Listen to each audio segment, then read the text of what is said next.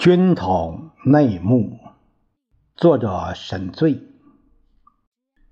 由文史资料出版社出版。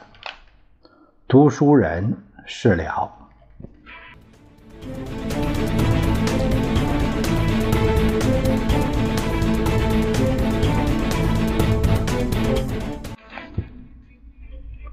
我们下面看这个题目是。军统训培训特务的内幕，就是从军统林立特训班看特务的滋生。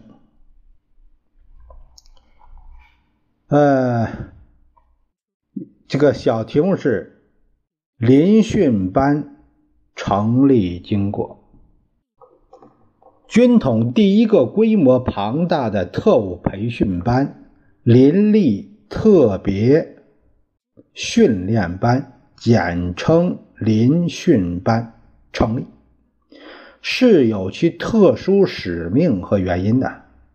蒋介石被迫抗日刚一开始，军统特务头子戴笠就奉行他主子的命令。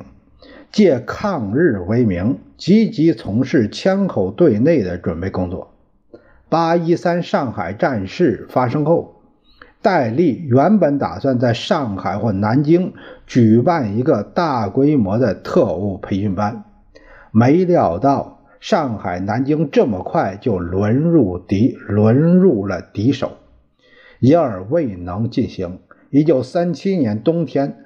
逃到上海之武汉之后，指派原在上海附近松江、青浦两县主持苏浙行动委员会武装特务干训班副主任于乐行、谢立功两人到湖南去积极筹备，并手令军统湖南省站长李仁士。要尽全力从事协助。一九三八年一月间，余乐行回到长沙，马上把他在长沙南门南门外天鹅堂旭明里四号荣园一座大洋楼全部腾出，作为筹备处，日夜紧张。从事筹备工作，戴笠选派到这个班去工作的一些大特务有谢立功、王崇武、陆遂初、王班连、贺元、徐永年、吴景中等。这些重要负责人都是曾经留学苏联的共产党叛徒。从这点来看。就不难说明这个班的性质。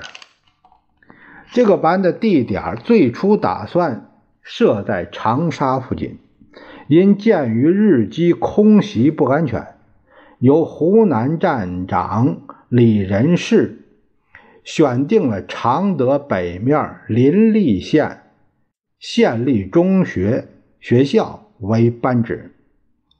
戴笠派了军统第一处处长杨继荣和余乐行前往视察，认为交通便利，又便于隐藏、隐蔽，加上房屋宽大等有利条件，决定把这个班设在这里。筹备处刚一成立，军统人事科。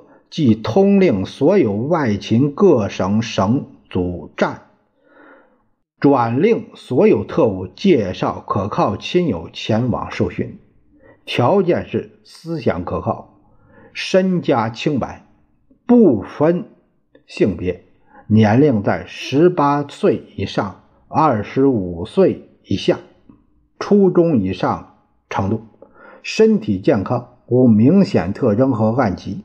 并规定，当时已参加军统外勤、内勤工作人员，愿意参加受训者也可以调训。哎，这些人可以在学习中起到考核监督的作用。以后在年龄上实际上没有限制，其中有不少三十多岁的人。通令中还规定，各地选送的学生应由各省战组的负责人先行考核，以防异党分子混入。如学生将来出了问题，原选送或保送就是工作人员调训称为保送，这个单位要负全责。由于当时华北、华南、西北各省选送学生到湖南有困难，便只要华中与西南的几省选送。实际上，这个班的学生来源大部分省份的是军统郑州办事处主任梁干桥在山东、江苏、河南等地招收的流亡失学、失业的青年。梁干桥当时个人野心很大，想趁机抓点实力。这个托派匪徒虽然反共异常积极，但是。戴笠总是不肯放手，让他自己去发展力量。所以，当他费尽心力招收到近千名的年轻青年时，戴笠便要他全部送到湖南去受训，而不准他自己搞培训班。这批学生于1938年2月前后由郑州赴湖南时，不少河南籍的都悄悄转走了。上车时只剩下八百多人。当时我和杨清直、王班连等送这批学生途经武汉时，我去见了戴笠，他详细询问了这批学生的来源。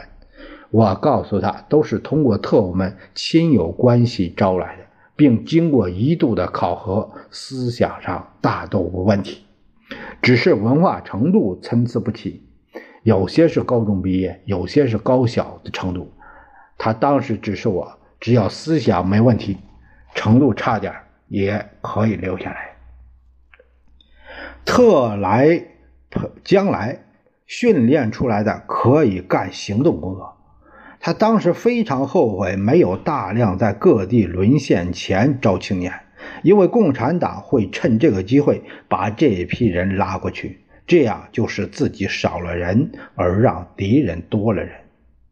戴笠谈到以后的工作时，认为最缺少的是干部，因为工作要比以往增加十倍、百倍，所以要多多益善的尽量的招收。这批学生经武汉到长沙，沿途又跑了不少，连八百人都不到。除了极少数实在不合条件的外，几乎都留了下来。各省送到湖南的学生不到三百人。林立特训班开学的时候，总数虽然有一千一百多人，戴笠还嫌不够，特别是女生比例太少，不到十分之一。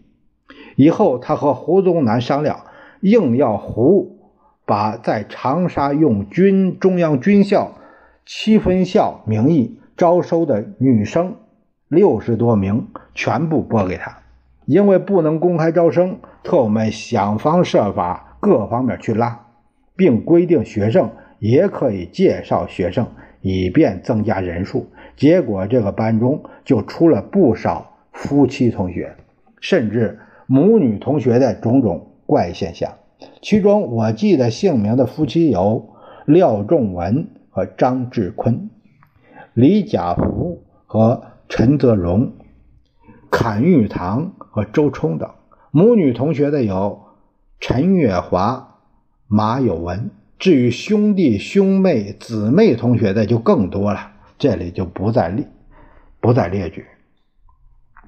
我从一九三七年冬在郑州帮同梁干桥招生起，便和这个班大部分学生相识。以后我送他们去林立。又留班任，又留班任教官，还搞过一段总务工作，和这期的学生比较熟。我在军统二十多个培训班兼过课，只有在临训班是专任教官，因此这个班的学生和他们，我和他们的关系最深。这个班的学生毕业后，又有不少长期和我一同在一起工作的。戴笠死后，我又应这个班的部分学生的要求，担任他们的一个小集团——滨湖同学会的会长。因此，我对这个班从成立到毕业，以及分发工作，啊，和这个班毕业的学生在军统特务组织中起的作用都比较清楚。经过这个特务培训班的情况，呃，通过这个特务培训班的情况，也可以看出军统特务的不少内幕和罪恶的活动。这个班毕业的特务学生。虽然只有一千左右，但对革命的危害和在蒋帮中反共反人民的罪行却非常重大。逃往台湾的军统特务组织中，这批人还有其中的重要骨干分子，继续在与人民为敌。下面是这个题目是组织人事情况。临训班最初的名称叫军事委员会特别训练班，在筹备和刚开学时都是用这个名称，但军事委员会办公厅却不承认它，因此没有颁发过印章，只是由筹备处自己刻了一个条戳。当时戴笠兼任中央警官学校。校务委员会主任委员为了想争夺全国警察领导权，便于一九三八年四月间将这个训练班正式定名为中央警官学校特种警察人员培训班，而军统局内却一直叫它临训班。毕业学生则列为中央警校特训班第一期，简称特训班一期。这个班正式成立于一九三八年二月，从长沙筹备处迁到邻立魁星楼县立中学，正式开课三个月是三月间。这时郑州和各地的学生才相继到达。未开课前，学生和林职员和教职员一同修整房屋，并用茅草、竹架。临时搭成一座可容一千余人的大礼堂。副主任、副主任于乐醒为了讨好戴笠，在礼堂背后修建了一道以戴笠别号命名的雨农堤，作为学生休息的场所。这个班从成立到结束，戴笠虽然只去过两次。但这个班的一切重要人事和课程都是他亲自决定的。从一九三八年三月到六月是入伍训练，实际上是进行思想考核和审查学生的家庭出身、思想言行，并针对学生的特点考虑其将来合适何种工作。由6月起开始分队训练。所谓入伍训练。并不是和一般军事学校一样，它是在一个月的基本军事训练后，逐渐增添各种特务常识的课程。到分队分科训练时，才进行专业训练。本书所写的组织是分队训练以后的情况。班主任是由戴笠兼任，副主任一职，在开始结束时由余乐醒担任。其中有一个短时期由总队长陶一山担任。约在五六月间，陶被任命为总队长，到林立不久，戴对余乐醒很不放心，曾电令将副主任一职由陶替代。而叫于专任教务处长，这项变动曾引起大部分教职员和许多学生的不满。不到一个月，戴又电令陶免代副主任，仍有于专任副主任，并以总教官谢立功兼任教务处处长，好让于安心工作。戴笠当时虽不去办公，却设有一个主任办公室，派丁若平为秘书，用以牵制副主任。这个主任办公室另外还有一个由余乐醒介绍的秘书廖公霞和书记王小欧、王子长两人。主任、副主任以下是由总教官谢立功，他和余乐醒都是军统中有名的训练专家。教处以外还有政训处。和总务处政训处长汪祖华是军统中著名的反共宣传家，政治教官和大队、中队的政治教导员都由他领导。除负责主持灌输法西斯主义教育外，更重要的是进行反共宣传和对学生的思想考核。总务处处长王湘曾任县长多年。临训班迁往乾阳时，由戴笠介绍为乾阳县县长。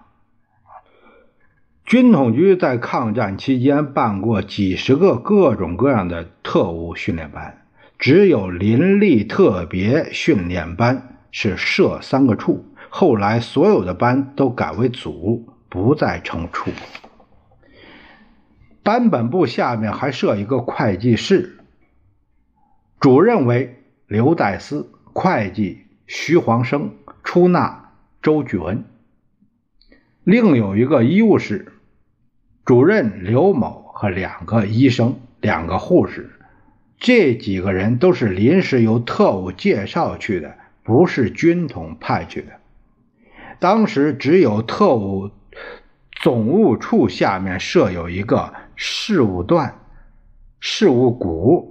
股长先后由沈醉、徐永年担任，股员有苏振通、刘同、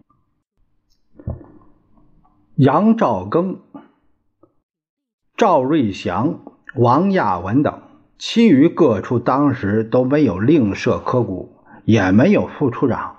教务处下为教务员政训处下为政训员，负责管理学生的是总队部，总队长一直迟迟没有决定，初期暂由副总队长王乐坡代理，五月间才派定陶一山为总队长。总队部下设两个大队和一个直属女生中队，第一大队队长。王班连，副队长陈振东，大队政治指导员吴尚英，副官董威。第一大队下辖三个中队，第一中队队长段建功，政治指导员何继祥。这个队分类学习专业为情报队。第二中队队长向连。政治指导员吴景忠，这个队也是情报队。第三队队长罗兴，政治指导员傅有权，这个队是专学行动的。第二大队也辖三个中队，大队长杨清直，副大队长王百刚，大队指导员贺元，副官沈志雄。第四中队队长金树云，政治指导员许文渊。这个队专门学习军事谍报参谋业务，又称为谍参队。第五中队队长陈素东，政治指导员黄康勇；第六中队队长林廷吉，政治指导员金昌满。这两个中队都是学打游击的，又称为军事队。女生直属中队队长先为。安占江这个女特务以凶狠著名，她的丈夫须臾一都挨过她的手枪。她调走后，改由吴玉坤继任。政治指导员先后由吴顺华、赵世英、彭家翠、武奎元，都是军统著名的女特务。进行分队专业训练的选择标准是：凡高中以上程度而又较为聪明机警的学生，均选入情报队受训；身体强健、学识稍差却胆大勇敢的，选为行动队；对军事学术有点基础的，选入谍参队。其余学识较差的选入军事队学打游击，女生则分别按个人具体情况选入情报队和行动队。七月间又设置了电讯、会计两个专业，大部分女生被选去学习这两项业务。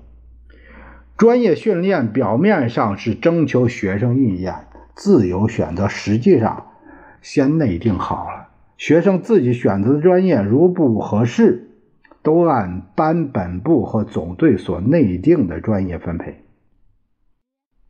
每个中队下面再分三个区队，区队长姓名我记得有王威、苏子文、陈伟成、吴英、高尚、刘仁觉、易学忠、姚凤祥、蓝救西等。教官方面有曾任巩县兵工厂厂长的刘少夫和军统中专门研究爆破工作的黄林玉两人担任爆破术的教学，还有一个指导学生做爆破实习的助教乌之江。主讲情报的除了总教官谢立功以外，还有陆遂初和。奈西等讲授特工常识的，除了副主任于乐醒外，还有刚从德意两国学习特务工作回国的范学文、蒋正南、蒋振南、冯文尧、王卫洲四人。教行动术的有沈醉和擒拿教官朝鲜人金民杰、国术教官吴时泰。以及专教捕绳使用法的刘仁觉，教摄影的为军统及戴笠的私人摄像师王文昭，教手语和暗号联络的有聂振彪等。除特工技术外，这个班还着重于反共的政治教育。主要由政训处长汪祖华和曾在黄埔军校担任过政治教官的叛徒廖华平，以及大队、中队的政治指导员担任这门课程的教学。另外，戴笠还把张学良将军的旧部陈旭东、吴谦等人也派到这个班，分别担任政治和军事教官。并聘了陆军大学兵要地理教官尤凤池也到这个班兼课，以后增加电讯和会计两门专业。又由军统电讯处派了林玉民等人去主持这部门的训练。教会计和统计学的还有从法国留学回来的魏文海。除了这些专任于兼任的大批教官外，戴笠还经常把军统一些大特务临时派到这个培训班、训练班，讲上几天课。当时去过的有湖南站长李仁士、军统第一处长杨继荣，曾经代理过军统书记长的傅盛兰和和李果臣。当时决定派往。日寇占领区去工作的大特务戴笠，除叫他们去临时讲几天课外，还允许他们在这个班的女同学中去选自己看中的工作太太。例如，派往武汉去任区长的。李果臣就选中了一个湖南籍的女生，成为程某某啊，女生程某当他的工作太太，还有派往上海负责，以后投敌当了伪杭州市长的傅盛兰，也是在这个班中当当了一个工作太太去的。戴笠在举办。临训班时，据他以后时常告诉我，几乎是集中了当时军统的所有人才。从以后的发展来看，也可以说，的确是这样。当时在临训班工作的人员，以后不少都是为他所主持其他各个培训临训班训练班的骨干，如，呃，这个廖华平任兰州特训班副主任。军事教官吴啊郎后来担任前阳特训班副主任，金树云任东南特训班副主任，刘少夫、王乐坡先后担任爆破班副主任，陶一山任重庆特训班副主任，魏文海任会计班副主任，金明杰。任行动班副主任等等。戴笠对这个班特别喜爱，爱屋及乌，连这个班当时开玩笑似的，通过一首所谓的班歌，不仅成为以后所有特训班的班歌，而且也成为军统局的局歌。过去每个军统特务都会唱这个班歌，不但在军统每年的四一大会开会完毕时要唱，每周举行的纪念周以及。任何集会时都要唱，很多特务都不清楚为什么每周集会要唱班歌呢？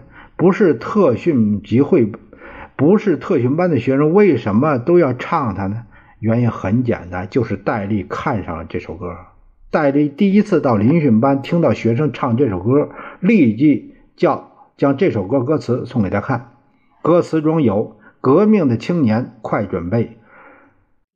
智、仁、勇都健全，他马上看中了，特别对其中的“维护我们领袖的安全，保卫国家领土和主权”这两句，他更为满意，一念再念，认为写得很好，很切合军统的情况，因此他便规定每个集会都要唱这首歌。这首歌的诞生说来很可笑。他是由刚从德国留学归来的教员蒋振南从德国法西斯党徒那儿学会他们的党歌以后加以改编的。在一次班务会议上，他第一次提出他这个杰作时，几乎所有在场的几十个教官职员都笑出来，还是不顾一切，他一边唱一边表情表情表演。副主任于乐醒看到他这么认真，只好勉强答应。找几个懂音乐的帮他去改一改，以后每次班务会上，蒋振南都要把他修改过的这首歌给大家听，唱唱给大家听。头几次还有人点头啊，提出意见。以后大家有点讨厌他，为了免得再麻烦，就勉强的说一声可以了，这样才让他去教学生唱。谁也没料到，一下子给戴笠看中了，马上。大走鸿运起来。这个辅录，这个班歌歌词的全文是这样的：革命的青年快准备，智仁勇都健全，掌握着现阶段的动脉，站在大时代的前面。贫贱不能移，威武不能屈，维护我们领袖的安全，保卫国家领土和主权，需应当刚强沉着，整齐严肃。刻苦耐劳，齐心奋斗，国家长征，民族先锋，是我们革命的青年。快准备，智仁勇都健全。